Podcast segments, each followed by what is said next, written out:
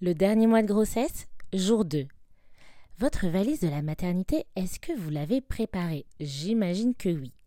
Ce que j'ai envie de vous proposer aujourd'hui, alors j'imagine que vous avez regardé des listes ultra complètes sur Internet, peut-être même plusieurs listes, peut-être que la maternité vous a donné une liste pour faire votre valise de maternité. Et là, j'ai envie, dans cet épisode et dans les deux prochains épisodes, de vous faire part d'un conseil par épisode, donc trois conseils au total, de petits trucs auxquels on ne pense pas forcément, des trucs à ajouter dans votre valise de maternité. Et le premier conseil, c'est aujourd'hui. Avez-vous déjà entendu parler de l'idée de prendre une veilleuse dans votre valise?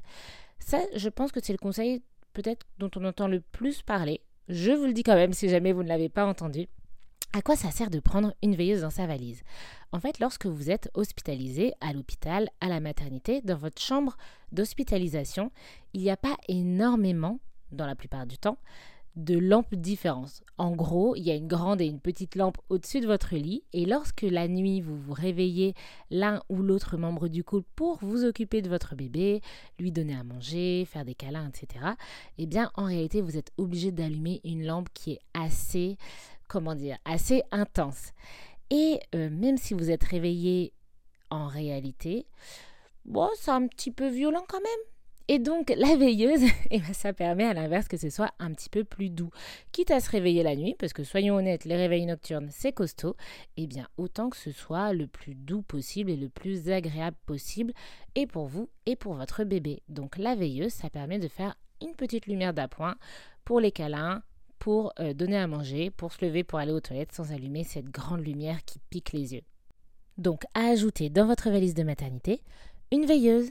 Et voilà, c'était le conseil du jour. On se retrouve demain pour un nouveau conseil pour la valise, après-demain pour un nouveau conseil pour la valise, et après on change de thème les jours suivants.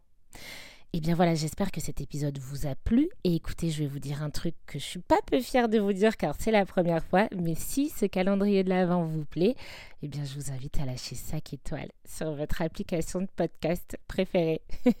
J'avoue que je suis pas peu fière de vous dire ça.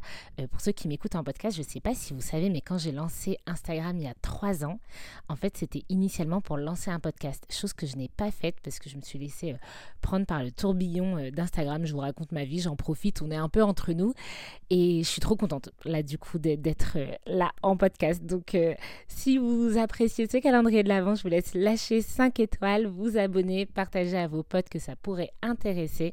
Moi, je vous souhaite une très, très belle journée et je vous dis à demain. Bonne journée. Ciao